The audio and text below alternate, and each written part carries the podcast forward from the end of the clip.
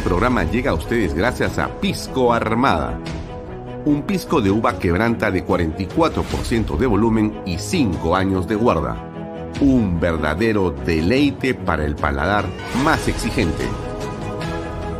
Cómprelo en bodegarras.com y recuerde, tomar bebidas alcohólicas en exceso es dañino. PBM Plus, alimento para adultos con HMB proteínas, vitaminas y minerales con HMB. Vainilla y chocolate, que ayuda a mantener la fuerza de los músculos. Visita pbmplus.pe y síguenos en Facebook como PBM Plus y en Instagram como arroba PBM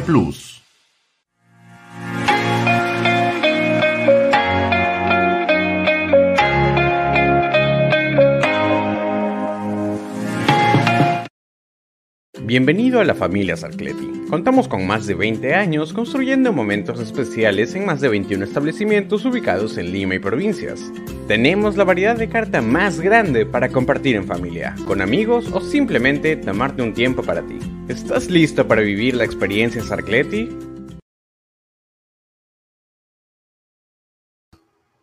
¿Qué tal amigos? ¿Cómo están? Muy buenas tardes. Son las 6 y 27 minutos. Hace un poco de frío hoy, estoy bastante abrigado. Buenas noches o buenas tardes. Gracias por acompañarnos. Bienvenidos a Bahía Talks. Mi nombre es Alfonso Baella y está usted viendo la señal de Canal B, el canal del Bicentenario. Nos puede seguir en las redes sociales de Alfonso Baella Herrera. Nos puede seguir en eh, las redes sociales de Canal B, en el app de Canal B, en la página web de Canal B también salimos en este momento. Y desde todo el bloque estelar estamos a través de expreso.com.p, Diario Expreso, y también, como usted sabe, estamos saliendo 24 horas de programación a través de Best Cable, canal 95, en la zona sur, en la zona este, en la zona norte de la capital, en el norte del Perú. Nos puede seguir también desde la comodidad de su televisor. Como siempre, estamos conectados a través de eh, la señal de PBO Radio 91.9 FM. Gracias por estar con nosotros, gracias por acompañarnos. Para los que dudan, para los que no tienen fe, aquí les muestro la página web de Best Cable. La dirección es bestcableperú.com.pe. Está ahí Latina, Canal 4, Canal 5, TV Perú, Canal 7, Canal 9. Y si usted baja, va a encontrar acá nuestro loguito. Este loguito que hay acá. No sé si lo llega a ver usted. Me imagino que sí lo ve. Dice Canal B, Canal 95. Canal 95 de Canal B. Disculpe que se mueva tanto el, pero acá está. Canal B es Canal 95 en Best Cable. Pronto estaremos en más cables en todo el Perú, pero quería mostrarle solamente para que quede eh, en evidencia que es verdad que estamos conectados. Esta es la grilla que usted puede encontrar. Si usted entra a la página de Best Cable, ahí va a encontrar Canal B. Si usted está en el cono sur, nos ve seguramente a través de su televisión en el canal 95 de este operador de cable. Así que a todos los amigos que nos siguen, que cada vez es más importante el grupo de gente que nos sigue, muchas gracias. Hoy día tuve una buena noticia, les comento, pero estaba conversando con una persona que habíamos entrevistado hacía poco en Canal B y entonces eh, en el en la conversación me dice, oye, te felicito. Le digo, ¿por qué? Porque tu canal realmente se ve en todas partes. Ah, no, bueno, ¿por qué me dices eso? Porque a mí me, me han entrevistado varias veces en un canal importante, que tiene un radio muy importante, y me entrevistan y nadie me dice nada, pero yo he salido en tu programa 20 minutos y me han llamado muchas personas y me han escrito muchas personas que ven Canal B Con lo cual, este, me siento muy satisfecho, ¿no? Y yo creo que en realidad este esfuerzo que estamos haciendo nosotros en Canal B, sinceramente, va, va tomando su tiempo, va germinando poco a poco, no es una cosa sencilla fundar un medio, sacar adelante la programación durante horas eh, del día, durante todo el día, 24 horas, los fines de semana, repetir algunas secuencias, por supuesto, pero tener programas nuevos, estar planeando programas nuevos, mantener los que tenemos, con una eh, eh, planilla de personas muy reducida, con costos muy ajustados y con unos valientes auspiciadores que nos acompañan, pero que nos cuesta pues un esfuerzo de la patada mantenernos, ¿no? No me quejo, por si acaso, le estoy contando la historia para que, en fin, comparto con alguien esto, pues, ¿no? Pero no es para quejarme, jamás me voy a quejar. Porque parte de la, de la vida es esa, pues la vida es esta, ¿no es cierto? Hay que luchar, hay que pelear, hay que tener un reto por delante y hay que enfrentarlo, así es, ¿no? A uno les toca de una manera, a otro les toca de otra. Nosotros hemos escogido este reto, que es el reto de comunicar en libertad, ¿no? Porque yo nunca he tenido problemas en los canales donde he trabajado. Pero hay gente que le molesta lo que uno dice o lo que uno piensa. Entonces, si tanto te molesta, este, no me mires, pues, ¿no? no, no nos escuches. Y, y, entonces aquí uno puede hablar en libertad lo que uno le parece, ¿no? Con respeto, por supuesto, pero manteniendo algo que me parece muy importante, que es una línea de consecuencia en las ideas que exponemos. Nosotros eh, nos mantenemos incólumes en los temas que a muchas personas le parecen que son, eh, a veces te dicen enfermizo, monotemático, ¿por qué sigues diciendo lo mismo? Porque, bueno, creemos que esos temas son los temas centrales en el país el día de hoy. La familia, la vida, la libertad, el emprendimiento, la microempresa, la inversión privada, el respeto a la Carta Magna, y esas cosas que para nosotros nos parecen centrales, hay personas que dicen que somos un poco chapados a la antigua, porque en realidad deberíamos de ser menos eh, así, ¿no? Menos, como se dice, inflexibles, ¿no? Más light, ¿no? Aguantar más las cosas que están mal, porque somos de un juicio de esa manera. Bueno, perfecto, pues nos dicen que somos de derecha. Sí, yo, no es que no nos dicen, yo me digo que soy de derecha, por si acaso. Yo, yo, yo si tengo que pensar en dónde me ubico, no me ubico en la izquierda y sinceramente, con todo respeto, no me ubico en el centro. Es que ahí está la mayoría, esos serán pues los que creen que están ahí, ¿no? Yo no me ubico en el centro.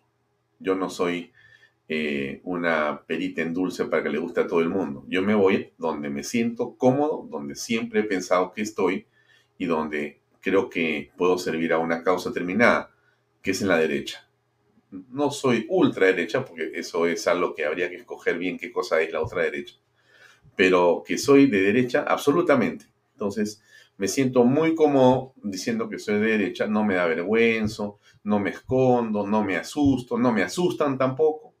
Y acá estamos, ¿no? Y si tendría que elegir si soy derecha conservadora, quizás sea una derecha conservadora. ¿Por qué? Porque yo en un momento me lo preguntó a alguien, ¿por qué dices que eres de derecha conservadora? Bueno, porque me gusta, pues, este, seguramente la manera como yo he visto que se ha construido la familia de la que yo vengo.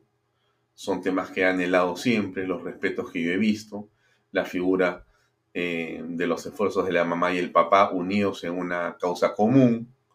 A mí me parece que eso ha sido importante, eso ha afectado mi vida, porque yo también hago lo mismo con mi esposa, hago la causa común con ella, tratando de luchar cada uno empujando en la dirección correcta para que los hijos puedan avanzar y creo que los hijos hacen lo mismo, nos ven y seguramente ellos en su juventud van armando sus propias vías, encontrando con quién juntarse para avanzar. Y eso que se llama familia, que ayuda y que empuja, es algo que yo creo y eso tiene cierta tradición, tiene cierto conservadurismo. Bueno, pues, ¿no? Respeto a la iglesia, ¿no? Respeto el Congreso, respeto al Poder Judicial, respeto a la Presidencia de la República, respeto a las autoridades, respeto a la Fuerza Armada, Dios, patria, familia, es algo que es un lema que de alguna manera dice mucho lo que yo pienso y respeto. Eres un conservador, no sirves para nada. Bueno, pues está bien, no serviré para nada. Acá estoy sentadito, sin molestar a nadie, con algunas personas que nos siguen. mi amigo que me comentaba que lo han llamado porque lo entrevisté yo, como no lo llaman cuando lo entrevista la radio que tiene cable, me siento muy feliz. Algo estaremos haciendo bien, quién sabe. Y entonces le contaba que esto es un esfuerzo, porque claro, hacer un medio, querer crecer y querer desarrollarlo como lo hacemos y que lo vamos a seguir haciendo, es un desafío enorme. Bueno, en el Perú, ¿qué no es un desafío, no es cierto? Ya poner, no sé, hacer empanadas, hacer sándwiches, hacer limonadas para venderlas en la puerta de la casa, ya es un desafío. Salir a trabajar es un desafío para el que tiene trabajo. Crear de tu trabajo, como nosotros, es lo que hace casi todos los peruanos. Hay unos que tienen la suerte y el talento para encontrar trabajo donde existe una oportunidad. Hay otros que no tenemos ese talento. Yo cuando Disculpe que haya esta introducción, pero bueno, quiero contarle esto, pues, y si lo, no lo puedo hacer acá, ¿dónde lo puedo hacer? Entonces, este, le contaba, ¿no? Yo nunca he tenido un empleador, me explico, ¿no? O sea, nunca he tenido eh, esa relación laboral que otros tienen y que tienen el talento para cultivarla o desarrollarla. Yo no he tenido eso, yo siempre he hecho mi trabajo, siempre, siempre, siempre, siempre, siempre. El único empleador que he tenido en mi vida ha sido mi padre, en una empresa que era familiar, donde yo era socio de mi padre también, con mis hermanas. Pero después eh, dejé esa empresa y formé mi empresa donde yo trabajo y soy el único socio. y yo me he creado mi trabajo, ¿no? Entonces, este, o sea, soy como mucha gente en el Perú, no sé si es la mayoría, que son gente que crea sus trabajos ellos mismos, nosotros son sus propios eh, emprendedores, pues somos emprendedores en el Perú. Y eso eh, yo no quiero decir que sea mejor que otra cosa, no, no, no, me refiero a ello. lo que quiero decir es que, bueno, eso es lo que uno este, hace, ¿no? Y, y uno se enfrenta pues a, a, lo que ustedes se enfrentan seguramente, que es la dificultad de un Estado que no te ayuda, ¿no? Que, que es muy difícil, que es bien complejo. Entonces, eh, en fin, es lo que, es lo que, lo que uno va logrando. Entonces, cuando uno hace Canal B, cuando hacemos Canal B, cuando planteo la idea de Canal B y cuando pido que me ayuden algunas personas que hacen programas en Canal B, es esa la idea, ¿no? Cómo encontramos un espacio para poder opinar, para poder decir lo que pensamos, lo que queremos en nuestra posición, eh, sin que nadie nos insulte, sin que nadie nos este, agreda, sin que nadie nos corte. Poder expresarte como te parece, como quieres. Bueno, este es un lugar. De hecho, aquí hay varias personas que tienen programas eh, sobre los cuales yo no hablo con ellos. O sea, yo no hablo ni con el señor Sillonis, ni con el señor Pepe Pardo, ni con el señor eh, Pepe Mato, ni con el señor este, Yolanda Calambroyo, ni con ninguno de los que tienen programas acá o los que van a tener programas acá, porque los contenidos que ellos hacen son contenidos libres, absolutamente. Ellos dicen y hablan exactamente como les parece. Nadie les corta absolutamente nada. Este, y eso es simplemente eh, una forma que uno tiene de expresarse, ¿no? Comunicar aquello que tú crees y consideras que es bueno de compartir con la gente que te escucha, que te sigue. Nos siguen, nos escuchan, algunos se cansan, otros van, otros vienen, otros se mantienen.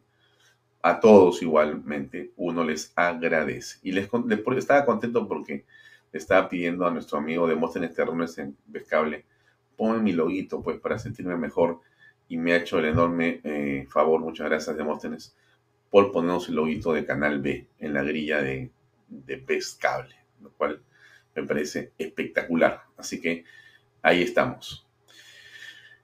Bueno, le cuento algunas cosas más. Hemos estado hoy día, yo le conté a usted, y lo hemos hecho así, lo estamos haciendo, estamos transmitiendo todos los días eh, el especial del el preso 1509. 1509 es el peso Abimael Guzmán Reynoso, eh, que ya falleció, pero que ha sido en realidad la mente malévola, maligna, eh, impulsor del el grupo terrorista Sendero Luminoso, catalogado por las Naciones Unidas como uno de los más sanguinarios en la historia universal. Eh, en realidad es eh, un grupo de gente insana, de gente enferma, de delincuentes que después se han convertido en otra cosa, han querido entrar eh, se supone que a los eh, eh, estadios democráticos a través del Movadef y otras instancias más, como lo ha comentado ayer el general Miyashiro en, en, un extracto de programa que yo les mostré, que hoy quizá repitamos, pero en todo caso lo que quería comentarle a ustedes de que nosotros estamos y hicimos ese especial, que es un especial largo, dura como una hora cincuenta, que yo recomiendo ver porque ahí hablan varios especialistas expertos y hablan y cuentan cómo fue que se capturó a Abimael Guzmán en esta operación tan exitosa eh, de eh, policías en el famoso Grupo Especial de Inteligencia, GEIN, ¿no es cierto? Y este grupo realmente ha sido fantástico, miren, porque tengo las imágenes cortesía del programa de Beto, que en realidad este, este video que le voy a mostrar a usted es el video que han pasado con algunas este, cortes, pero lo voy a pasar completo, dura 30 segundos, es el video del eh, general, coronel, perdón, este, José Luis Gil, ¿no es cierto? Que ha estado invitado acá varias veces y José Luis ayer tuvo un acto que es un acto eh, heroico, valiente, em, cuando se bajó del estrado y le gritó al presidente renuncie, presidente renuncie, presidente varias veces. No se veía a José Luis Gil en los videos que yo he tenido, o no los han querido poner en los que yo encontré, pero aquí está el video completo, que es una cortesía de Beto a saber de su eh, producción. Y este video lo va a volver a pasar ahora porque él lo ha conseguido. Pepe Pardo, Pepe Pardo, ¿saben quién es? Pepe Pardo, déjenme ponerlo acá. Pepe Pardo, Pepe, acá está que hoy ya tiene a dos invitadas, que es eh, Berit Knudsen, especialista en comunicación, consultora en temas sociales, y Elizabeth Sea, la abogada que también hemos invitado nosotros siempre acá, que es abogada y defensora o docente en temas de eh, derecho constitucional y derechos humanos. Bueno, Pepe consiguió ese video a través de eh, José Luis Gil, y me parece muy, muy, muy importante. Déjenme ponerse un ratito porque a mí me llena de orgullo estas cosas, ¿no? Revista al personal de formación. Se rinden los honores correspondientes a la alta investidura del señor José Pedro Castillo Terrón, presidente de la República y jefe supremo de las Fuerzas Armadas y Policía Nacional del Perú, y nacido recibido por el señor mayor jefe de Lidia, invitando a prestar su saludo reverente a la manera de guerra y pasar revista al personal de información. El señor presidente de la República se encuentra acompañado por el doctor William Arturo Huerta Olivas, ministro del Interior. Asimismo, del señor general de policía, Raúl Enrique Alfaro Alvarado, comandante general de la Policía Nacional del Perú.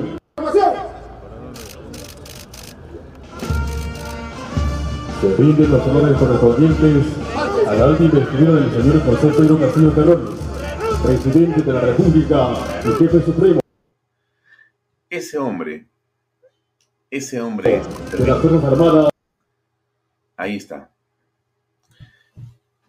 Eh, el coronel José Luis Gil, el hombre, el ciudadano José Luis Gil. El patriota, el patriota José Luis Gil. Un hombre valiente, ¿no? Valiente no es el que hace las cosas cuando cree que nada te puede pasar. Valiente es el que hace las cosas cuando sabes que todo te puede pasar. Y él aquí se enfrenta solamente con su voz, como ciudadano, con, en libertad, ¿no? Decide bajar de un estrado, no está dispuesto a sentarse a compartir ese estrado con Pedro Castillo, baja junto con 25 compañeros y expresa su opinión y dice al presidente que renuncie. Y en esa voz, en esa voz, en esa frase, en, ese, en esa actitud valiente de José Luis Gil, está la actitud, creo que muchos de nosotros, que hubiéramos acompañado en el coro a José Luis Gil para decirle al presidente lo mismo que le ha dicho él. Lo mismo que le ha dicho él. Eh, es un gesto. Sí, yo coincido contigo, José Conde, que es un gesto, es un gesto fantástico, ¿no? Es eh, uno de, de estos. En el país tenemos muchos héroes vivos Dice José Sánchez, ahí hay uno de ellos. Sin duda, ¿no? Está José Luis Gil ahí, ahí lo ven ustedes que acaba de bajar. Déjenme poner una partecita más. Baja José Luis. Se rinden los honores correspondientes al Renuncia, presidente. investidura del señor José Pedro Castillo Terrones, presidente de la República y jefe supremo de las Fuerzas Armadas y Policía Nacional del Perú. Y nacido recibido por el señor Ese es José Luis Gil. No ha podido estar con nosotros hoy, pero sí va a estar en el programa de Pepe después, a las 8 de la noche. Va a estar ahí varios minutos, de manera que vamos a poder escuchar en Canal B. Y yo, evidentemente, eh, Martín, ¿cómo está? Buenas noches. Orgullo por José Luis Gil, creo que tenemos todos los peruanos. Es sin duda una excelente acción, un gesto.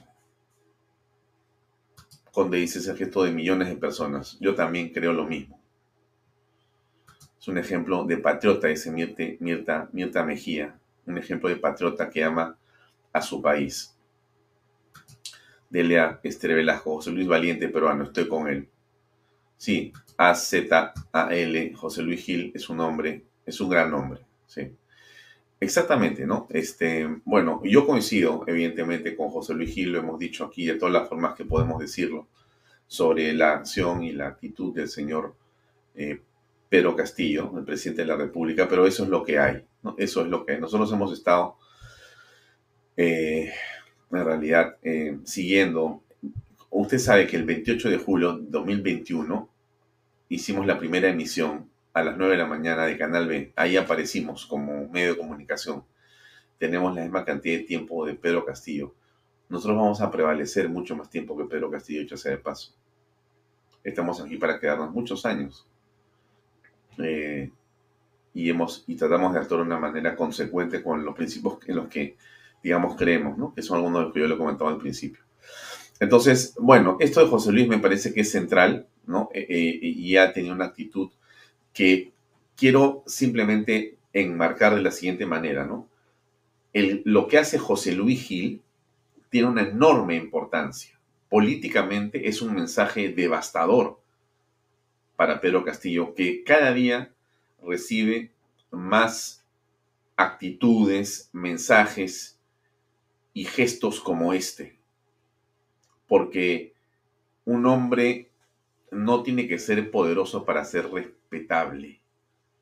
Un hombre respetable así no tenga poder. Porque su actitud, su coherencia, su decencia lo hacen respetable. Y un ser humano que degrada su condición humana justamente porque se presta a la corrupción, a la mentira, al encubrimiento, peor cuando es un presidente de la República, termina entonces haciendo que sobre él todos estos gestos terminen teniendo una enorme legitimidad, que es el caso de José Luis Gil. Nadie podría decirle a José Luis Gil que faltó respeto. Al contrario, quizá el que faltó el respeto en esa ceremonia fue Pedro Castillo, porque no debió ir. Porque si hay una persona con poder, con poder en el Perú, que le falta el respeto de manera permanente a la Policía Nacional, es Pedro Castillo, es Aníbal Torres, son los ministros de Estado. Es todo ese grupo de gente que rodea a Castillo, sus abogados, todo ese grupete. Falta el respeto a la Policía Nacional del Perú de manera permanente, permanente. es José Luis Gil, con un ejemplo que creo que es muy importante. Está eh, Manuel Gómez de la Torre con el discurso en el Jockey Club del Perú. Está el general Arriola con el discurso en el evento que hemos visto. Está José Williams, claro y contundente desde el Congreso de la República. Está las fiscales de la Nación, que no están dispuestas a cejar ni a hacer un milímetro. Todo esto que yo le estoy diciendo es la manera como el hartazgo se está institucionalmente manifestando. Y eso es algo que nos tiene que dar cierta luz de esperanza. Yo creo que entre ayer y hoy, o entre el lunes y hoy día miércoles, muchas cosas mejores han pasado en el país que en los últimos años y, mes de Pedro Castillo. Este Perú de las últimas 48 horas es el Perú que va a prevalecer sobre las barbaridades de Pedro Castillo y sus huestes. Estoy convencido, ¿eh? convencido, hoy más que nunca. Cuando sea la hora de la salida, es muy difícil pues determinar, ¿no? Es el Congreso, pero no, no, no, no, no quiero entrar ahí todavía, sino quiero centrarme en lo que tenemos. Y eso que tenemos, alguien dirá, pero son babas. No son babas, pues. Porque esto que tenemos tiene un valor político. Y estamos hablando de política.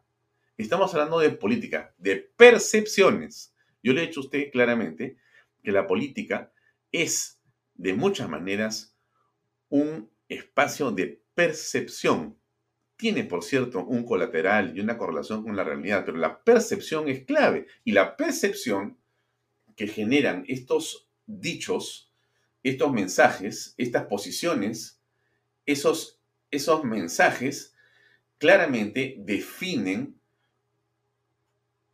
una coordinación déjeme decirlo así, eh, no coordinada, porque Manuel Gómez Latorre no ha hablado con Arriola, habla, no ha hablado con José Luis Gil, José Luis Gil no habló con Williams, y Williams y ellos no hablaron con la fiscal de la Nación. Le aseguro absolutamente eso. Pero no tienes que hablar, porque alguien dirá, pero si tú estás hablando como ellos, pero yo no hablo como yo. O sea, si yo lo con usted, usted va a pensar y va a decir lo mismo que dice Gómez de la Torre, José Luis Gil, Williams, la fiscal de la Nación y Arriola y todos. ¿Por qué? Porque hay una enorme cantidad de peruanos, la mayoría claramente, que pensamos igual y no hemos coordinado. Estamos hasta acá y vemos y reaccionamos eh, sobre lo que está ocurriendo en el país. Y queremos que esto termine, porque creemos que tenemos un futuro diferente, mejor que el Castillo plantea por su incapacidad y su corrupción. Entonces, yo por eso eh, no quiero dejar de señalar y repetir y que usted también de alguna manera eh, comprenda, no me haga caso. Si quiere, pero piénselo, sí, eso sí, piénselo. Y deme la contra, pero piense lo que le estoy contando, porque esto que ha ocurrido es quizá lo mejor que hemos visto en estos últimos años y, pico de gobierno de Pedro Castillo en el país. Porque se van alineando las fuerzas del bien. Se van alineando las fuerzas del bien. Dios tiene su tiempo, ¿no? Y ese tiempo es el tiempo que es perfecto, ¿no es cierto? Bueno, acá se van alineando estas fuerzas. Eso, ¿qué puede tener como consecuencia? No sé, vamos a ver, vamos a ver. Le cuento algo más. Hoy día tenemos como eh, invitado en este programa a eh, Sergio Bolívar, que es un estupendo analista político, un hombre vinculado a la comunicación, al tema de las corporaciones y de las empresas, y él ha escrito y comenta en varios de sus eh, medios y contenidos con los que colabora la importancia de la confianza. Todo esto que estamos hablando, estimados amigos, tiene pues el correlato de la confianza. O sea, finalmente es eso, ¿no es cierto? Eh, la mayoría en el Perú necesitamos mirar el horizonte con optimismo para poder avanzar, porque nos asustan la violencia, los enfrentamientos verbales, el caos que encontramos, la corrupción nos molesta y nos desanima y no nos provoca salir ni siquiera a la calle. Claro, en el Perú también es verdad que los peruanos somos un grupo de personas muy especiales porque somos capaces de avanzar a pesar de esas tormentas. Somos emprendedores, pues. O sea, si hay algo que nos diferencia a los peruanos de los demás, creo, ¿ah? no sé, usted me va a decir, es la capacidad de trabajo, de creatividad, la persistencia, la perseverancia, la terquedad, aun cuando la cosa está negra. Claro, hay unos que con suerte agarran sus chivas y se van del Perú. Bueno, los que pueden. Los que no podemos, lo que decimos es, yo la voy a pelear acá. Como le hemos peleado, y usted se acuerda, desde la época militar, en la hiperinflación de Alan 1, con el terrorismo, las bombas y las cosas que subían de precio, y todos estamos agarrados en este barco sin timón y así sobrevivimos y salimos adelante. Entonces la pregunta es, si eso pasó y estamos parados acá y no nos ha pasado nada, ¿por qué habría que ser negativos y pensar que este señor con cuatro ladrones va a venir a robarnos el futuro o el presente a los peruanos? Imposible, imposible. Entonces yo le digo a usted que tenga fe, que tenga alegría, que tenga optimismo, que mire las cosas con esperanza, porque las cosas se van a componer. Se lo digo absolutamente, mire, no sé por qué tengo tanta convicción. Bueno, quizás pues porque he escuchado estas cosas, ¿no? Porque sé otras. Y entonces de toda esta amalgama de información, uno dice, bueno, van a venir tiempos mejores y muy buenos para el país. Va a ser complicado, vendrán momentos quizá difíciles o dificilísimos, pero saldremos adelante y el bien va a prevalecer sobre el mal. Es la historia de la humanidad. Y este caso en el Perú no va a ser distinto. Volverá a salir el sol de la inversión, volverá a aparecer el olor a optimismo y a confianza. Tenga usted paciencia. No se despegue, no le voy a decir de Canal B, porque va a parecer que estoy vendiendo Canal B. No se despegue de la información. ¿De acuerdo? No se despegue de la información. No, no pestañee. ¿Correcto? Porque realmente aquí el que pestañea pierde totalmente. Tienes que estar pegado a la información para saber qué pasa. Síganos en Canal B. Pero esto es lo que quiero comentarle. Y vamos a conversar de eso con Sergio Bolívar ahora a las 7 y cuarto, 7 y 20, que vendrán entre unos 20 minutos para tocar el tema de la confianza empresarial. Pero yo le digo a usted que no se olvide, no se olvide, no deje de, reconocer que la historia de nuestro país es la historia, lo decía, de los peruanos somos personas muy así. O sea, el peruano es alguien que crea su trabajo, construye su trabajo, no le importa la autoridad que esté por delante o el Estado que no lo permita, eh, lo hace. Y si algo somos los peruanos en el mundo entero conocidos es por la capacidad de trabajo.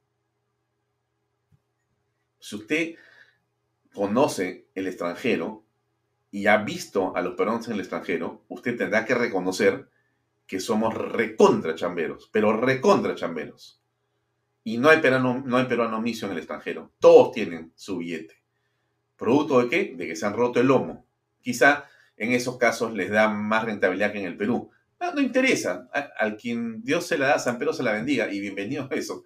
Me parece espectacular. Pero quiero ir al punto, ¿no? O sea, somos capaces de poder construir un futuro también en el extranjero a punto de una característica del peruano que es la laboriosidad, el esfuerzo, el talento y la persistencia en el deseo de labrarse un futuro mejor a punto de trabajo honesto. Y eso hacen los peruanos afuera. Y mandan plata para acá y están pensando cómo llegan a la familia. En fin, todo ese tema es, enormemente importante. Pero eso es lo que somos los peruanos.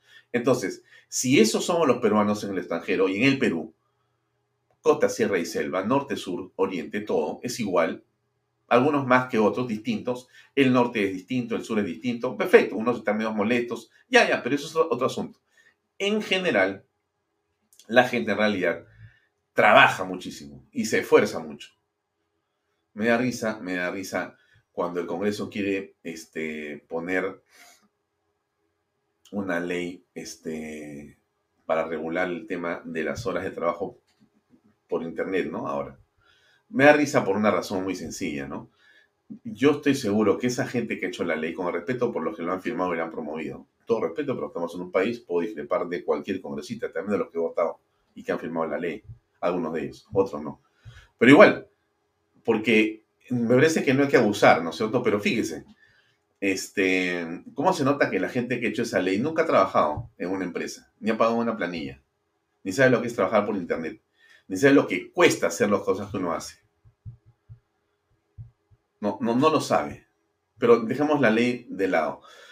Y entonces regreso al punto en el cual eh, cómo es que existe una laboriosidad y un enorme esfuerzo que, es encomiable de los peruanos. Que cualquiera que sea el gobierno y el Estado es capaz de cruzar sobre él para poder continuar trabajando y hacerse, digamos, de un patrimonio, de unos ingresos muy al margen inclusive de lo legal, ¿no es cierto? O sea, hablo de la informalidad, ¿no es cierto? Que no es un grupo de delincuentes, son tonterías. La informalidad surge básicamente por un problema en la concepción del derecho que no sirve a justamente esto que les estoy contando yo. hay una enorme, eh, digamos, disociación, hay un divorcio entre la formalidad que el derecho en el Perú pretende preservar o pretende regular y las ansias y el anhelo de trabajo y superación del propio pueblo. No existe eso. Hay un contrato social que está trunco hace tiempo en el Perú. Alguien me va a decir, ya pues Alfonso, es la nueva constitución. Perdónenme un ratito, pues. No, no, no nos vayamos hasta el otro lado. Vamos despacito, avanzando. Pero sí es importante tener claro que en nuestra patria la gente está dispuesta a hacer un enorme esfuerzo de desafiar las circunstancias políticas que le importan a veces muy poco, muy poco, pero tienen que avanzar. Y siguen avanzando, ¿no es cierto? Eso es, ese es, ese es, ese es el país en el que estamos. Yo, bueno, es mi, mi prédica permanente. Me siento bendecido por ser peruano. Usted también seguramente, no es un chauvinismo, porque no tengo por qué ser chauvinista, pero sí alguien dice, no, porque tú debías nacer en otro país o vamos, no, yo no me quiero ir del Perú. Yo estoy feliz acá y no me voy a mover. Y me siento feliz porque encuentro aquí una enorme capacidad para poder hacer cosas. Y siento que la esperanza que uno le puede dar a la gente, usando este medio, por ejemplo, es fantástica. Tengo amigos, hay uno que estaba por acá comentando, que ha logrado hacer una inversión en una provincia para lograr construir un enorme patrimonio a partir de un tema inmobiliario. Fantástico.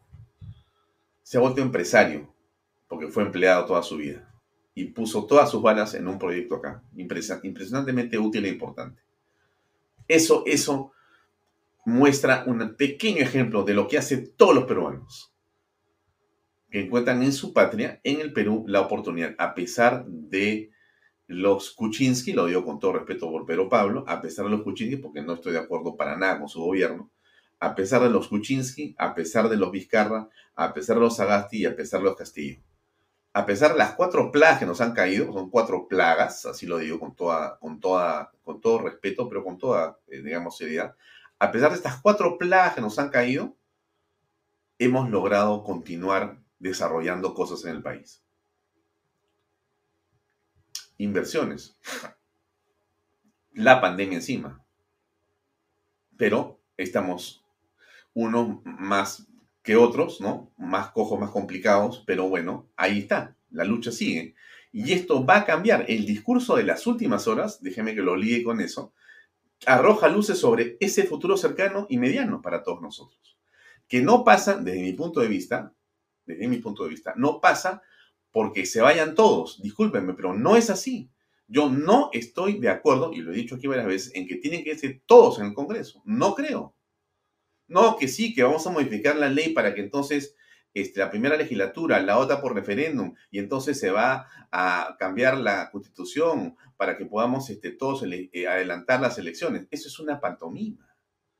Eso es básicamente hacerla de corderitos para que la señora Dina Boluarte se quede en el gobierno y haga el proceso ella para favorecer a los caviares. Completamente de acuerdo. Es mi posición. ¿ah?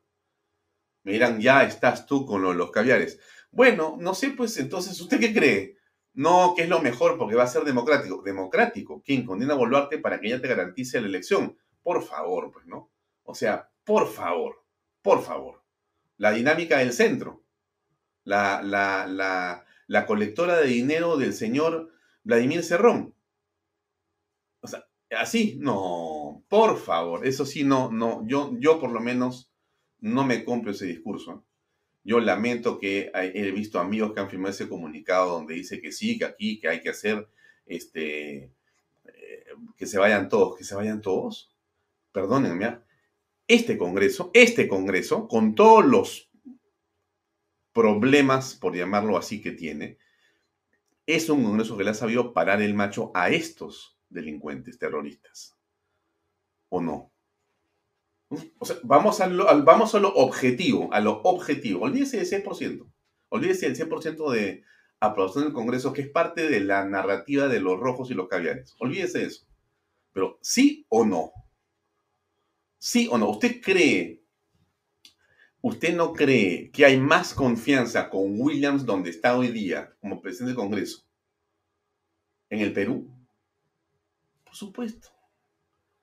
¿Usted cree que las inversiones del corto plazo, del mediano plazo, no hablemos del largo plazo, del corto y el mediano, no se ven alentadas por un Williams en el Congreso de la República? Pero por supuesto que sí, obviamente, claro que sí. ¿Usted cree que hay gente que no ha dicho, oye, Williams está ahí, me voy a comprar mi casa? Claro que sí, por supuesto, eso es pues, esa es la confianza, pues, esa es la confianza. Para eso sirven los gobernantes. Cuando un gobernante es una persona que genera confianza, lo que hacen todos es perfecto. Confianza, ¿qué cosa es? Es el elemento central para una sola cosa. ¿Qué? Invertir. Obviamente, usted tiene confianza, gasta, gasta, ¿qué? Gasta o invierte. Invierte, generas empleo y comienza la rueda a moverse otra vez. Por supuesto que sí, no hay forma que vayamos por otro lado en la conversación. Ese es el resultado. Williams es confianza. Confianza es inversión. Alguien me dirá, pero Alfonso, estás hablando como si hubiera salido ya Boluarte y Castillo. Claro, pues claro que no han salido. Por supuesto que no han salido. Están ahí. Pero eso no tiene nada que ver. Van a salir. Claro, pero los que están buscando que hayan elecciones dentro de un año y medio, lo que quieren es que no salga Boluarte, de ninguna manera. Por último, Castillo dirán. Pero a Boluarte la quieren abrazar y quedarse con ella tienen los fajines. Sabemos quiénes son, sabemos quiénes son. Caminan frente al espejo con su fajín en la panza, jurando. Gabinetes armados, con la señora Boluarte. Y se hacen acá los guapos en la televisión diciendo que no, que por el Perú, que esto, que el otro. Por favor. O sea, es una, es una payasada. Yo creo que usted se da cuenta. Yo estoy seguro que la mayoría de gente se da cuenta de lo que está pasando acá lo que está pasando. Y entonces uno no puede dejarse llevar por las narices por un grupo de personas que bajo el pretexto de que las cosas están mal, hay que decirles a todos que se vayan. No, no, no, vamos por partes, vamos por partes. Entonces, aquí lo que hay que hacer, es mi punto de vista, por supuesto, yo puedo estar equivocado o no estar equivocado, simplemente es un punto de vista que usted no tiene por qué compartir, estimada señora o señor. Para nada, no tiene que compartirlo. Pero tenga el suyo. Y el suyo pónganlo con argumentos, eso es todo, con todo respeto. Yo sí creo que hay que hacer eso. O sea, eh, este Congreso tiene que quedarse. Williams, en todo caso, convocar a elecciones presidenciales. Hay que soplarse a los bermejos y a todos los demás en el Congreso. Caballero nomás. Pero el Congreso tiene que aguantar y seguir. Si la cosa no camina como quisiéramos que camine, habrá que ver otra salida pero tiene que ser algo constitucional siempre, absolutamente siempre.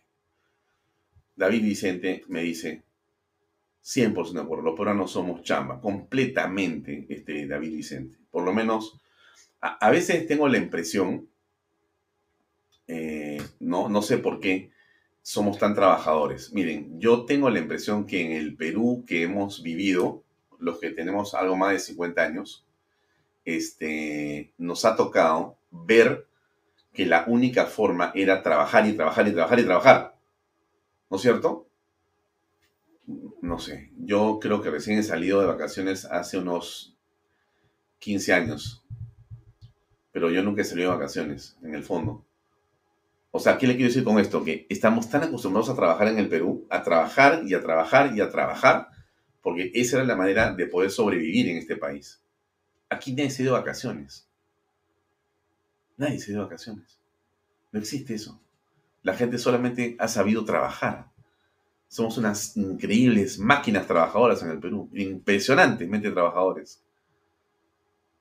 Y entonces, en esa dirección, en esa, en esa forma de, encarar la vida, eh, recién, ¿no es cierto? Recién hemos comenzado a apreciar, después de tres décadas, ¿no es cierto?, algunos resultados en la economía que nos han permitido a muchos mirar las cosas con cierta perspectiva de crecimiento y de, y, de, bonanza para la nación, a pesar de todos los problemas que hay en el país, que falta más, o sea, que falta desarrollar nuestra patria por todos lados, infraestructura, salud. Bueno, no voy a repetirle las cosas otra vez. Eso obviamente, eso nadie puede estar de acuerdo pues, en eso, ¿no? Y que hay injusticia, que hay atraso, que se roban la plata, todo eso, eso ya. Pero nadie puede negar, nadie puede negar que hemos avanzado en tres décadas de una manera impresionante. Impresionante. Impresionante. La cantidad de plata que tienen estos tipos para hacer sus presupuestos es alucinante alucinante. Usted se acuerda, en la época de Fujimori, cuando comienza el chino, no había pues, pero ni para pagar el, no había internet, no había ni para pagar pues este, un café en un ministerio. No existía eso. No había ni gasolina para los carros. No existía eso. Usted, usted, hay gente que no ha vivido esa parte, pues yo, les, yo he visto, pues, si todos lo veíamos todos los días, era una vergüenza. No había plata para nada. Ahora tenemos a borbotones que sale la plata por los ministerios, a borbotones, o sea, y no sé dónde la pueden gastar, ¿no? No pueden comprar ni uria. Pero es, eso es en realidad una situación que no hay que dejar y no hay que olvidar. Lo que no podemos hacer los peruanos es olvidar lo que ha pasado. Tenemos que repetirlo hasta el cansancio, todos los días, así como tú, le, como tú en la mañana te persinas y rezas en la noche y haces tu eh, acto de análisis de lo que ha sido tu día, no te olvides de repetir que no teníamos nada en este país. Cero, cero, menos 100 millones de dólares en el Banco Central de Reserva. No había plata, no había, no había plata, no había plata, no había. Alan García I dejó al país en las catacumbas de la economía. En las catacumbas de la economía. No existía nada, cero. Hoy día, usted ve los ministros, ¿no? Casaquita, camisita, carros por todos lados. Pues una, yo me digo, pues es una maravilla. Se le sale la plata a todo programa por aquí, programa para gastar la plata por allá, programa en el Congreso de la República, dicho sea de paso. Pucha madre, también, ¿ah? No sé, no, vamos así con sinceridad. Qué buenos presupuestos que hay en el Congreso. Qué tales presupuestazos que hay en el Congreso de la República. Por supuesto, eso no existía, no existía.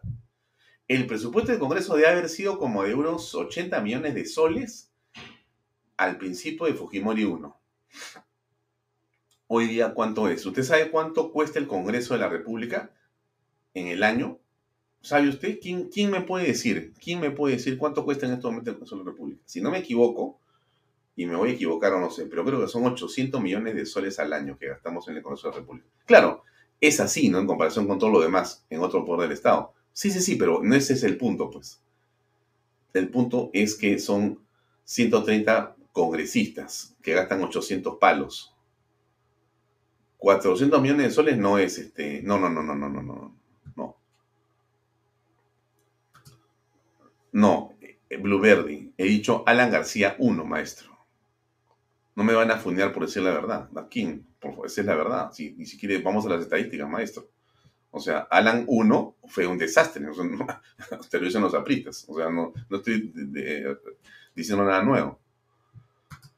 Pero no son 400 millones de soles lo que hay de presupuesto eh, anual del Congreso de la República. No son 400 millones de soles. Son bastantes más. Si no son 600 millones, son 800 millones de soles. Voy a, voy a averiguar, les voy a decir más tardecito. Pero en todo caso, para acabar el, rollo ¿eh? en que estoy. Pucha, que he hablado demasiado de día. ¿Saben qué? Tengo un montón de videos que mostrarles, pero termino ya. Entonces, la labor que todos tenemos, todos tenemos, la labor es de recordarlo.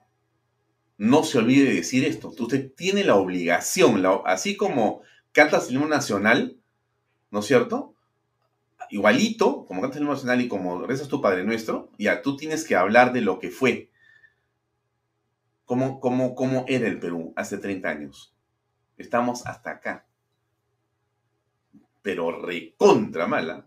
Pero así pues, pero sea, me da risa a mí. La, la gente se queja, ¿no? Y se va a Burger King, se va a McDonald's, se van al Jockey Plaza, se van al Salaberry. No había pantolete que era el único pan que había en el Perú, un pan, había que comer nada más. el leche si no existía radio, decir, vas a comenzar a repetir. Sí, pues hay que repetir, hay que repetir, porque el problema está en que como tú no repites, la gente cree que eso no existió. Y eso existió, que es saber dónde estamos parados ahora. Ya, ya no hablo más del tema. La congresista, bueno, a ver, hablemos de otra cosa que me parece muy valiosa acá para decirles, ¿no es cierto? A ver.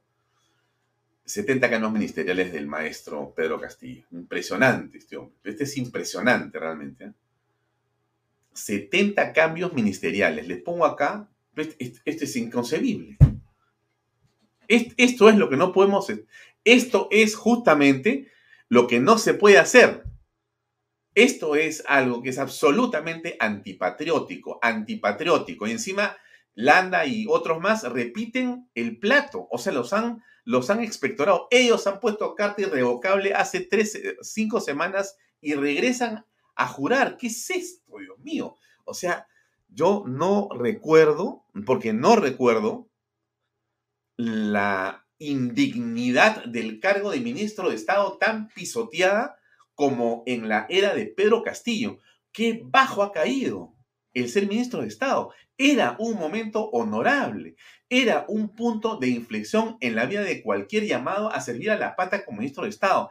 Eras el líder de un sector. Hoy día, ¿qué cosa es ser ministro de Estado? Es un fantoche, un payaso, una prácticamente un paria eres estando ahí. Y te prestas te prestas a, convalidar a un grupo de personas sin ningún tipo de dirección. Es inconcebible. Miren ustedes, miren, ustedes el cuadro. El cuadro es clarísimo. Déjenme leer la nota.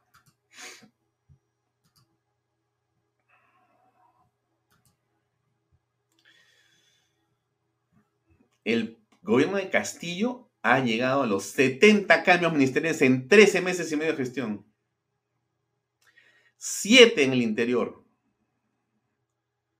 Y siete también en el Ministerio de Desarrollo. No, seis en el Ministerio de Desarrollo Agrario y Riego, donde no pueden con la URI. Ahí está. Siete en el Ministerio Interior. Siete, siete. Carrasco, Barranzuela, Guillén, Chávarri, Senmache, González, Huerta. En el, Midagri, en el Midagri, agricultura, Malta, Ramos, Sea, Arce, Alencastre, Ocampo. ¿Qué es esto si esto no es la mayor falta de respeto al erario nacional, a la gestión pública, al poder ejecutivo, al pueblo peruano? Pero no, pues el presidente se pasa de un lado a otro este, repartiendo discursos, echando la culpa a los 200 años de no sé qué cosa. Cuando él no puede llamar a nadie porque ya nadie quiere sentarse ahí. O sea, son 70 indignos. Prácticamente. Entonces ahora está repitiendo figuritas porque ya las figuritas ya no tiene más figuritas en su álbum. Ya no hay más.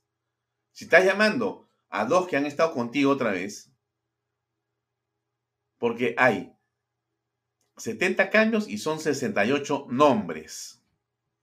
Porque hay dos que han repetido ya. Así están las cosas. Eso es lo que pasa. Y sí coincido contigo, Magda Cuellar, por supuesto. Puros incompetentes. Puros incompetentes. Aquí no existe gente que tiene capacidad para poder hacer nada. Cero. Cero sobre cero.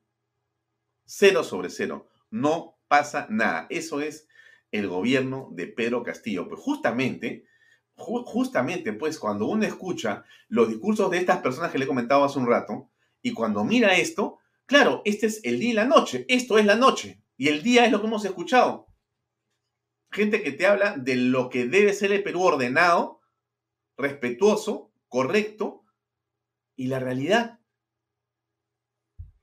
Los amigos de Castillo, repartiendo puestos de trabajo, metiendo a su gente, haciendo barbaridad y media para ganar licitaciones, tratando de robar, de robar, que eso es en, concreto. Impresionante.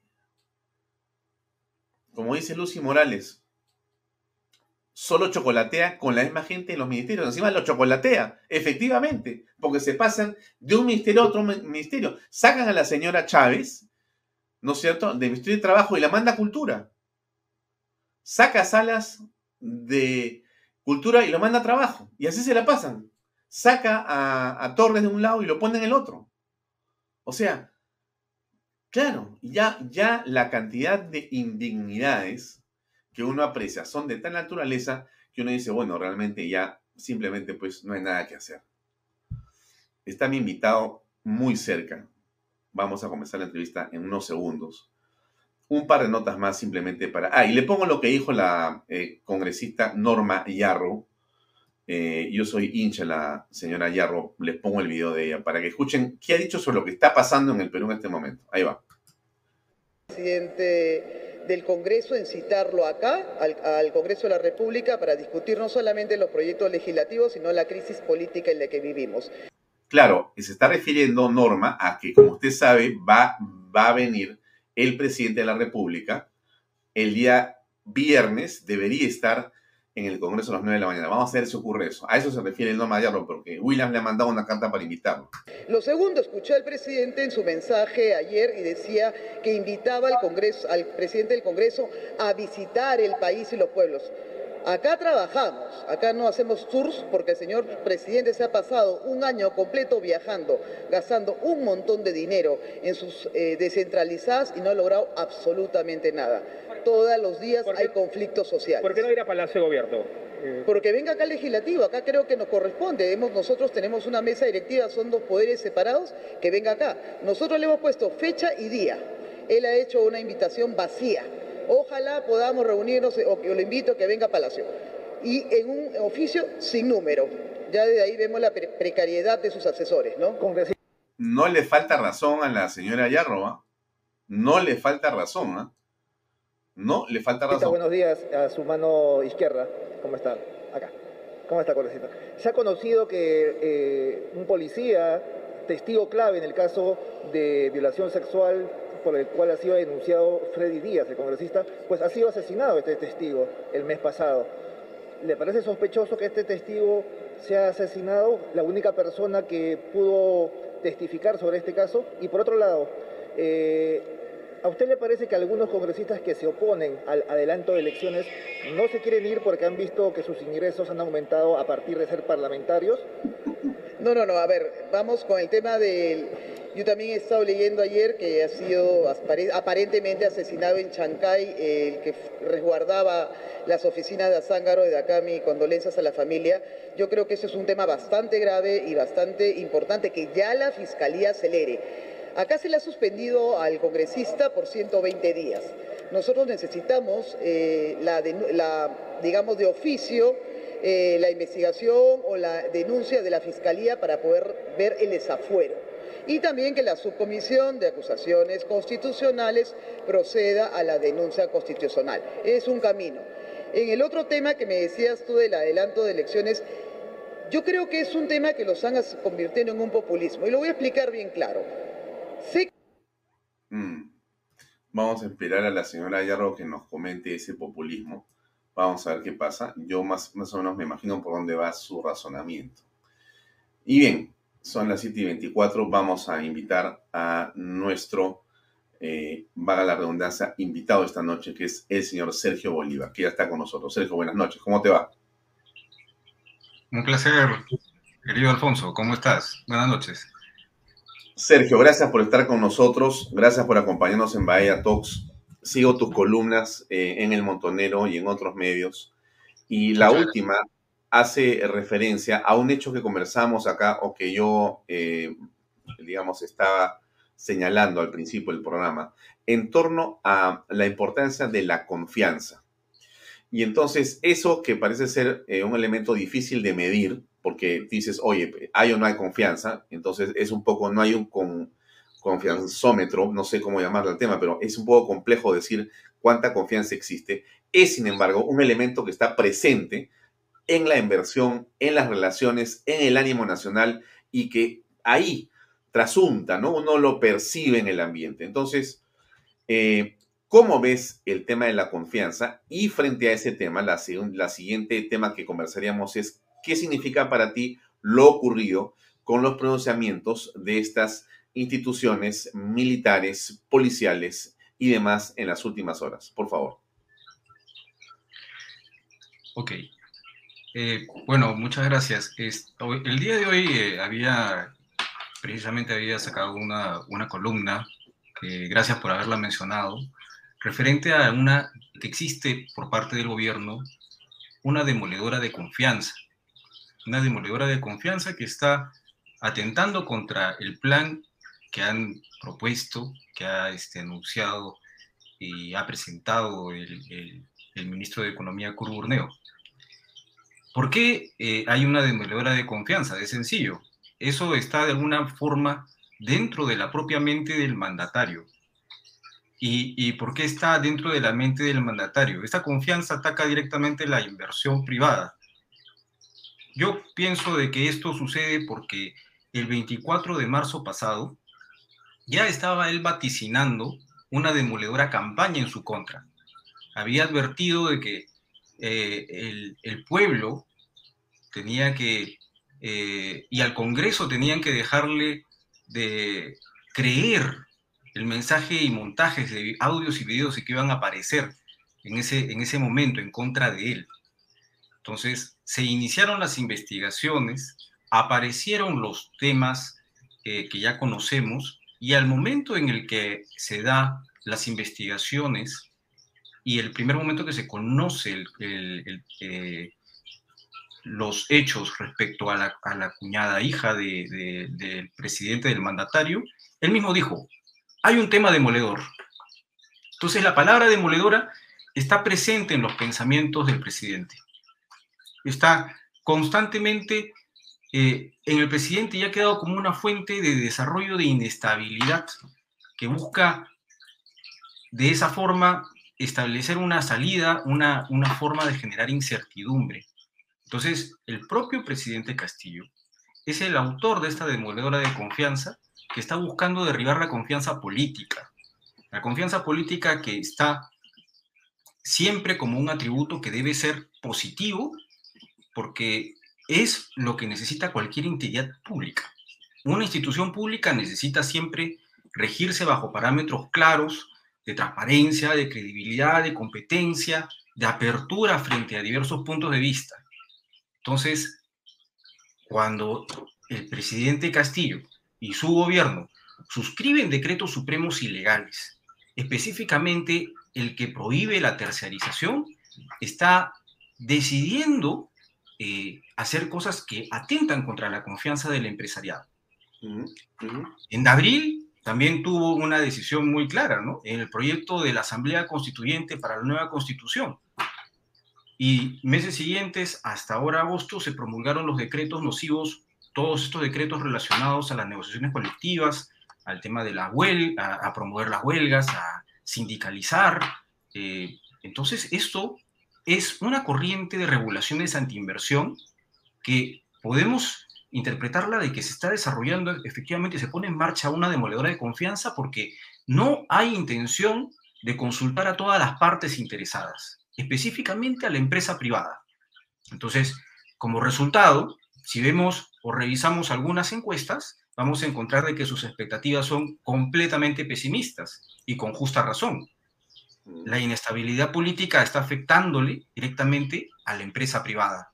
0% de crecimiento estimado, a pesar de que en el plan de impulso se mencionan algunas acciones que se van a desarrollar, pero la percepción del empresario es muy distinta a lo que teníamos antes en otros gobiernos. Entonces hay una crisis política que está menos asociada al riesgo económico, pero hoy en día el riesgo económico está presente. Hay una consultora que se llama Vistage que dice el 85% de los empresarios piensa que la economía está peor. Entonces, ya el panorama internacional no es bueno. Y la medida de la situación internacional tampoco lo es. Estamos atados frente a marcos de regulación, normativos, rígidos, que no promueven el empleo, tampoco la competitividad, y esto está afectando a todas las industrias. Entonces, eh, estamos frente a un, un, problema de que realmente no existe para, para el gobierno las empresas. Eh, podemos notarlo que en el plan de impulso a medida, que no es mal, todavía está en blanco y negro y vamos a tener que esperar la implementación. Pero la confianza en las instituciones se mide de otra manera, ¿no? Es un, es un sentimiento que hay que ver cómo está la sensación, si es que el sistema está respondiendo realmente al sentimiento que tiene la ciudadanía, en este caso el empresariado, y si se da un crecimiento cero en las proyecciones, es eh, totalmente lógico de que el presidente no esté invitado al CADE, ¿no? Y, de esa manera tampoco no le va a parecer raro de que las empresas este año hayan roto el protocolo no. que, siempre, han cumplido, ¿no? De invitar al presidente, al mandatario alcalde, ¿no? No estoy seguro si la invitación se llegó a frustrar, a no proceder o si después recularon los organizadores y fueron a decirle al presidente que sí estaba invitado. No, no tengo idea de qué fue lo que pasó. No ah, La información que yo tenía era de que, de que no lo habían eh, invitado, ¿no?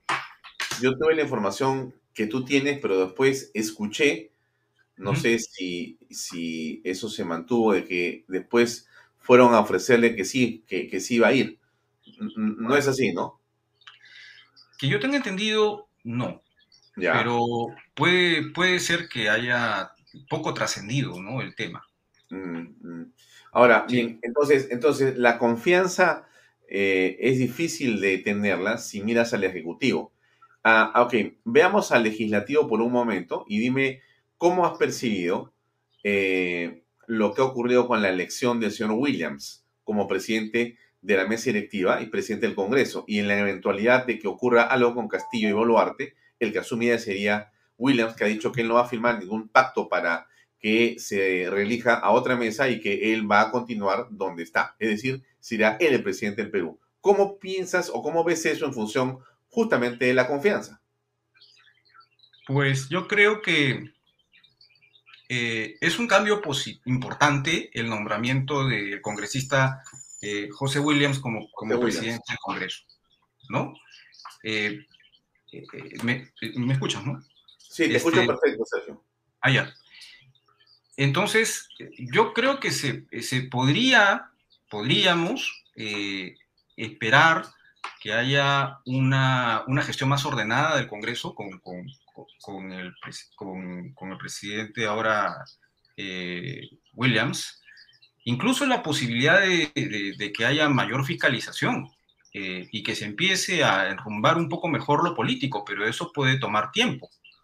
él es una persona profesional, es, un héroe de guerra, y, pero el, el tema es, creo que una pregunta válida que podemos hacernos nosotros es, ¿vamos a seguir esperando que el Congreso pueda sacarnos del problema?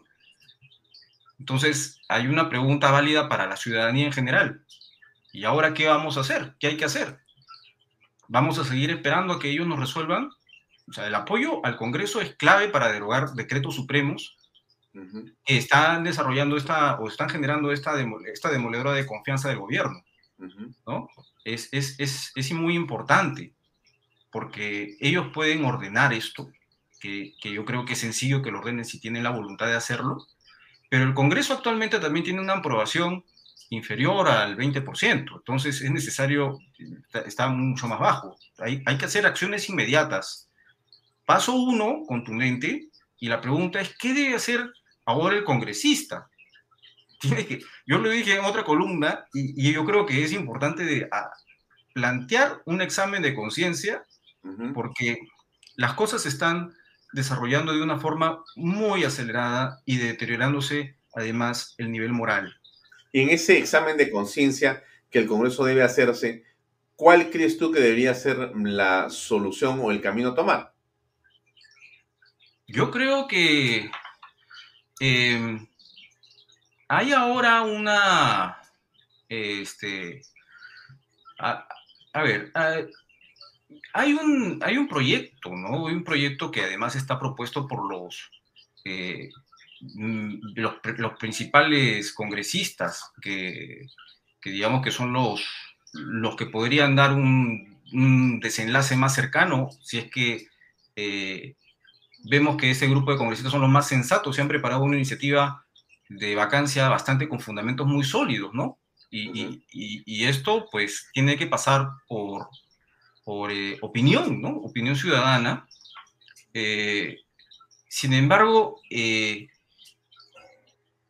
también se habla del tema de la bala de plata famosa que no puede ser desperdiciada, con lo cual hay que ser muy cuidadosos si es que se reúnen, realmente el Congreso funciona bajo matemáticas, es llegas a la votación o no llegas a la votación.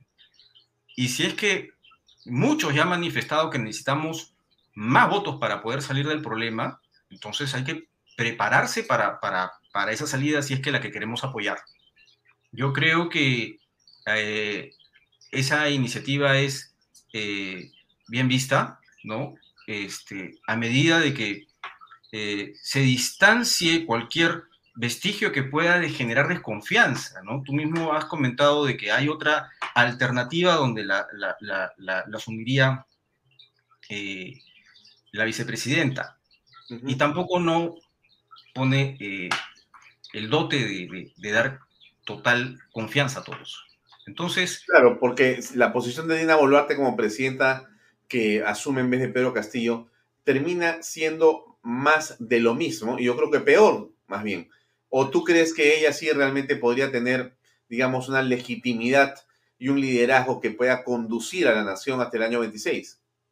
Yo creo que lo que sucedió en Davos eh, da una muestra de que eh, lo que piensas, lo que pensaba acerca de la minería, ¿no? Entonces, eh, el entendimiento. ¿Puedes recordar lo que dijo ella? Eh, sí, pues hay un video donde ella hablaba acerca de que estaba a favor de los conflictos sociales, ¿no? No recuerdo exactamente las palabras que, utilizó, pero, pero fue un video que se distribuyó mucho en redes y las palabras fueron completamente antiempresariales. O sea, es, es prácticamente soliviantar en contra de la minería, ¿no? Los esfuerzos pueden quedar en el olvido si es que podemos enrumbar un camino donde no se va a desarrollar o se va a seguir la misma dirección de la demoledora de confianza, y además con una persona que evidentemente tiene un carácter distinto y mucho más persistente, porque no suenen los, mismas, los mismos argumentos, mm, ¿no? Mm. Y este, hay una, hay una forma donde el Congreso definitivamente, en este contexto, tiene que preguntarse con lo que ha sucedido además hace, hace muy poco en Chile, ¿no? ¿Hasta cuándo vamos a aguantar? Si Chile ha dado un paso importante en rechazar la nueva constitución, no seríamos el único país en la región que podría cambiar el rumbo. Hay que reflejar acciones contundentes. ¿Qué significa, por ejemplo, un verdadero cambio de mentalidad en gente capaz de rechazar esta demoledora de confianza en el gobierno? ¿No? No vamos a hacer caso a las, a las cosas populistas que se están presentando, vamos a ser capaces de, poder abandonar el discurso de izquierdas y derechas que solamente está dividiendo y bloqueando el diálogo, tenemos que tener claro de que se está estropeando el país. Y los que están más perjudicados, al final, todos nos perjudicamos, pero los más perjudicados son los pobres. Y hay problemas de seguridad alimentaria. Entonces, estamos atravesando un momento complicado, hay una espiral, una espiral de inestabilidad política, económica, jurídica, que va en contra de las inversiones hay que preguntarnos honestamente, ¿estamos permitiendo que eh, todos estos problemas que están sucediendo respecto a la, corrupción o cuestionamientos de corrupción causen vergüenza en nuestras propias familias y la patria? Mm. Es inmoralidad, estamos hablando de inmoralidad.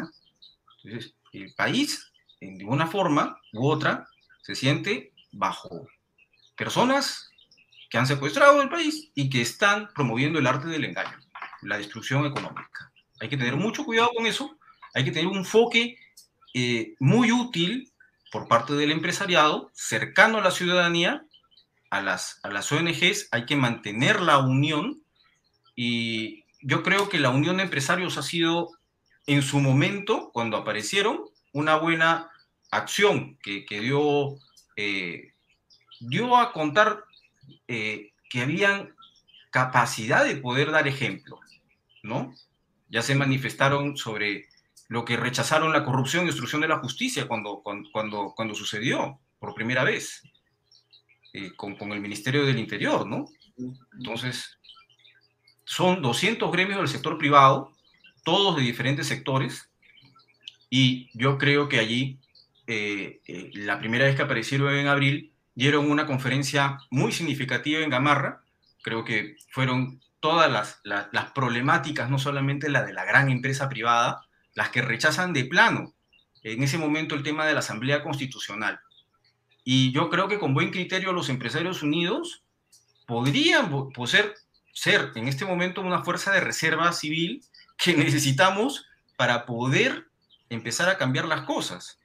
Estamos sumergidos en un conflicto anacrónico de que los, que, eh, los ricos contra los pobres, los de Lima contra los de provincias.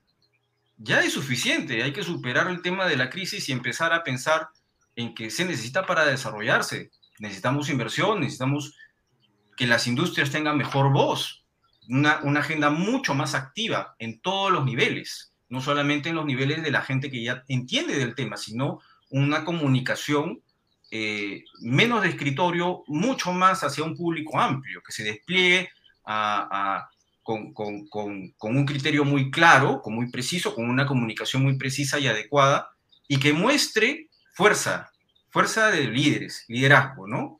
Entonces, eh, esto se tiene que replicar y unirse también a otros grupos, creo yo, lo, he dicho también en otras, en otras ocasiones, que se tiene que empezar a, a unir lo que es tan difícil de digerir, eh, el término institucionalidad, las instituciones que realmente pesan, ¿no?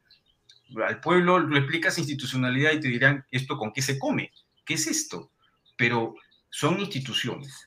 No tenemos que explicar qué son, pero tienen que unirse y tienen que notarse. Tienen que estar ahí el colegio, los colegios profesionales, ¿no? Tienen que estar este, eh, los gremios empresariales y tienen que también poner presión sobre lo que va a ser, lo que va a suceder en el, Congreso, si es que la solución democrática tiene que ser que continuemos un tiempo más o ya de una vez eh, encontrar formas o, consecuencias mucho más, menos graves para la economía y tomar decisiones de inmediato. Ya. Eh, el, el, día de hoy el presidente de la República ha estado locuaz en eh, el patio del Palacio de Gobierno, porque ha estado celebrando a los cocineros, a la cocina peruana. Escuchemos por favor un minuto sobre esto. A la firma del decreto supremo que declara la Semana de la Cocina Peruana a cargo del señor ministro de Comercio Exterior y Turismo y del señor presidente de la República. Bien, como hemos escuchado, se le acerca al presidente de la República el decreto supremo, el cual es firmado por el jefe de Estado, que declara la, Semana de la Cocina Peruana. Como la Semana de la Cocina Peruana a fin de reconocer en medio de aplausos de las cocinas regionales unos 300 hombres y mujeres dedicados a la cocina peruana que se han dado cita el día de hoy en el patio de honor de la Casa de Gobierno. Muestra entonces el decreto supremo en donde se crea a partir de ahora la Semana de la Cocina, o se declara la Semana de la Cocina Peruana. Presentes a propósito todo el gabinete Invitamos ministerial a autoridades por a saludar para la Torres, foto oficial. Y es que se ha hecho un paréntesis en tanto se desarrollaba la sesión del Consejo de Ministros habitual de los días miércoles. A continuación, se realizará el acto de entrega de la... Bueno, ¿qué, qué te parece este, digamos, este acto político del presidente de la República? ¿Cómo lo aprecias, Sergio? Es un acto político, tú mismo lo estás diciendo, es un acto político.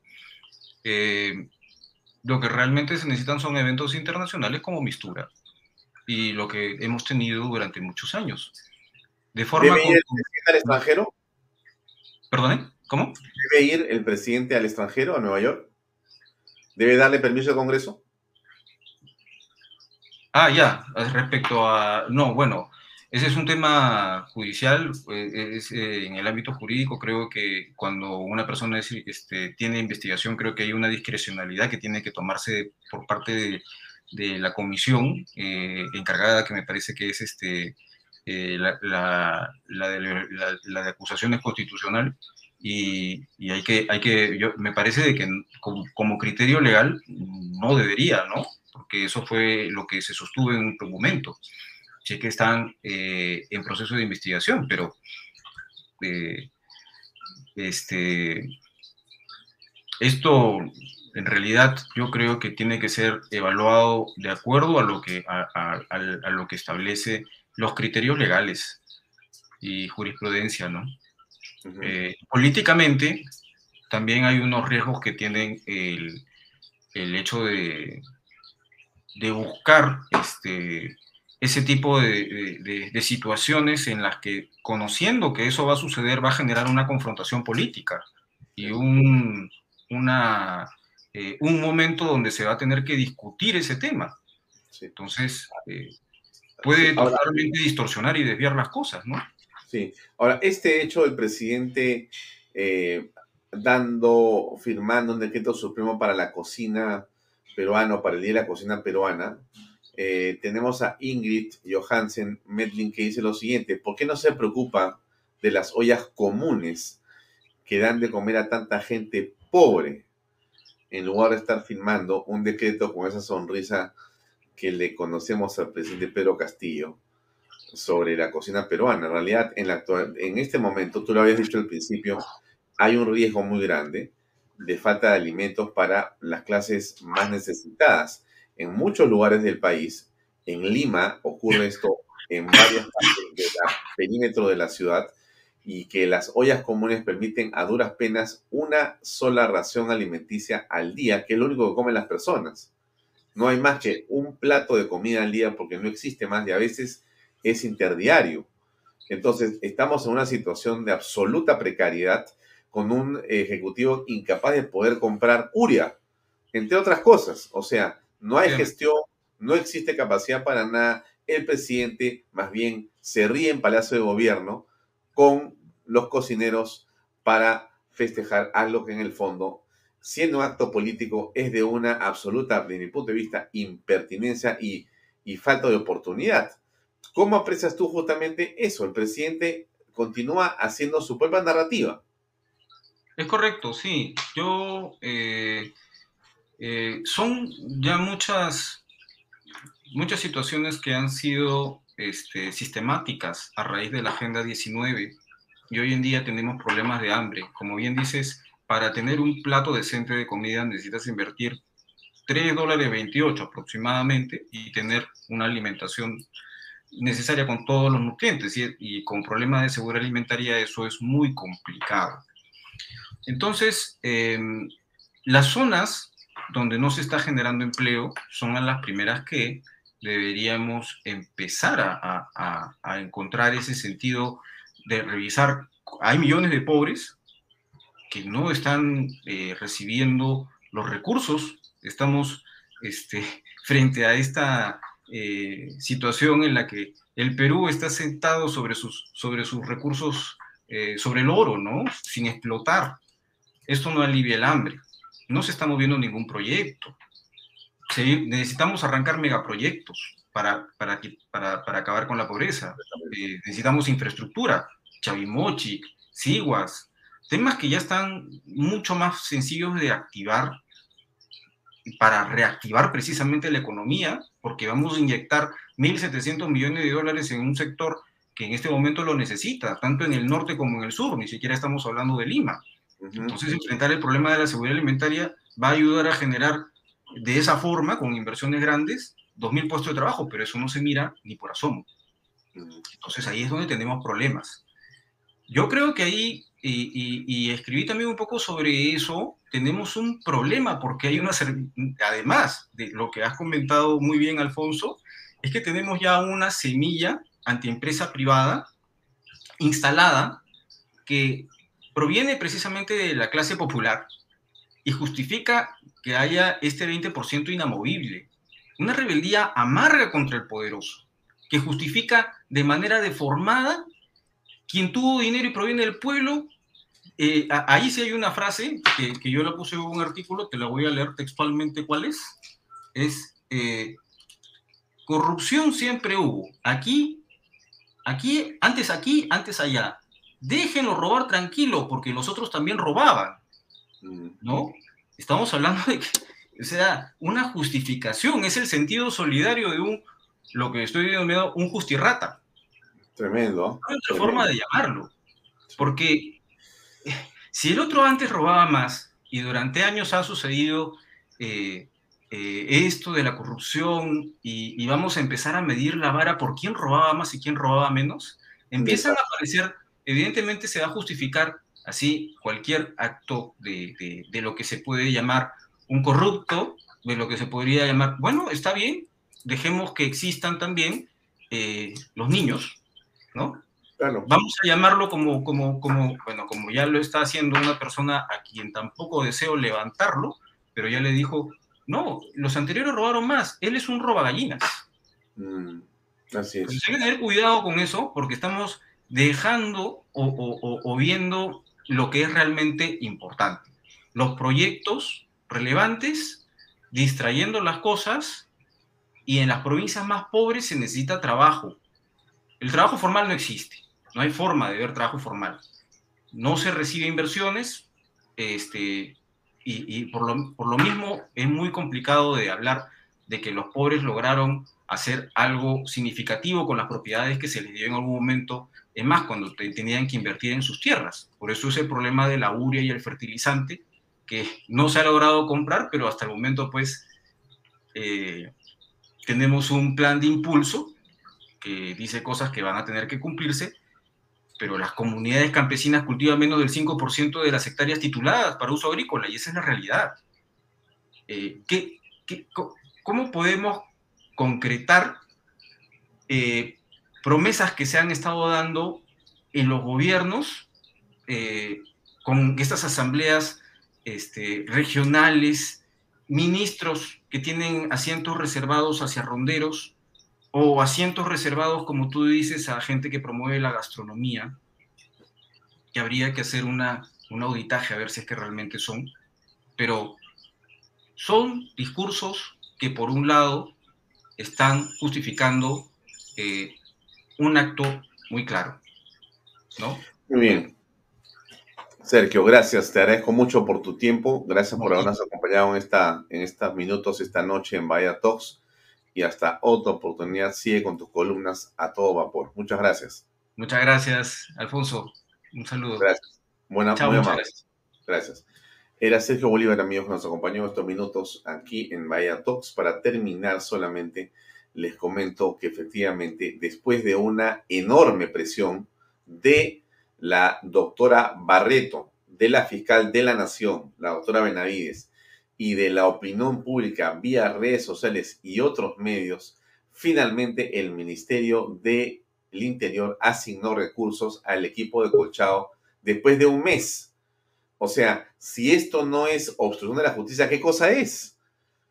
Porque lo que hace el presidente Castillo por todos los medios, por todos los medios, es quererse bajar la investigación, debilitarla, retardarla, retroceder es impresionante lo que pasa en el país con esto que hace Pedro Castillo. No hay que olvidar, hay que seguir la cuerda de lo que está, de lo que está sucediendo. Y esto también me da la dirección de que el juez, el, hay un juzgado supremo que rechazó el recurso de Pedro Castillo en el caso de tráfico de influencias que quería que no se investigue, que no se informe nada. O sea, yo no sé qué abogados ha conseguido el presidente de la República. Realmente, eh, al final va a terminar pues por la parte de los caballos gracias a sus abogados, que son especialistas en hacerlo ver como un verdadero culpable, escondiéndose de la verdad. Ese es mi punto de vista. Terminamos ya. Está con nosotros conectado Pepe Pardo. Vamos a saludarlo un minuto, por favor, porque Pepe Pardo tiene hoy día un programa. Déjenme ponérselo aquí, por favor reflexiones, el futuro del país con Berit Nutzen y con Elizabeth Sea, y va a estar acá en unos minutos José Luis Gil, el héroe nacional, el hombre que se le plantó a Castillo. Acá está con nosotros Pepe Pardo. Pepe, buenas noches. ¿Cómo estás, Alfonso? Qué gusto saludarle. Oye, has logrado lo que yo no he logrado, tener a José Luis Gil en Canal B. tú siempre, no, pues tú también lo puedes lograr.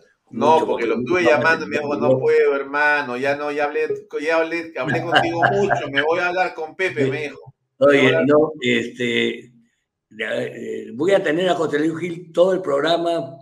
Lamentablemente Elizabeth Sea se tiene que ir ocho y media, así que estoy aprovechando para que él se quede también todo el programa y podamos hablar de muchas otras cosas más. José Luis es un hombre muy enterado en, en lo que está sucediendo en el país una de las cosas que acaba de mencionar que creo que es importante es que es increíble que este, en las marchas ¿no? tenemos 2.000, 3.000 personas y en un, este, ayer en el, creo que el Estadio Nacional, no sé, ha habido este, ¿no?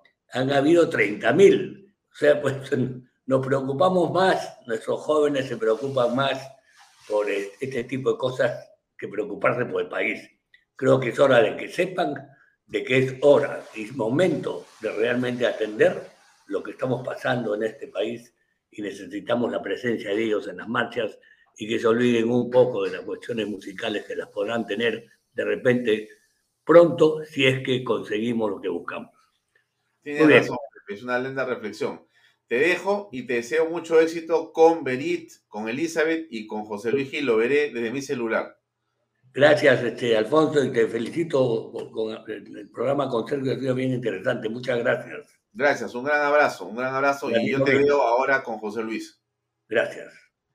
Bien, amigos, llegamos al final. Eh, va a estar eh, a continuación en Canal B, en Reflexiones, José Luis Gil, que ha tenido un papel singular, digno, descollante que a estas alturas es un mensaje de enorme importancia para todos nosotros.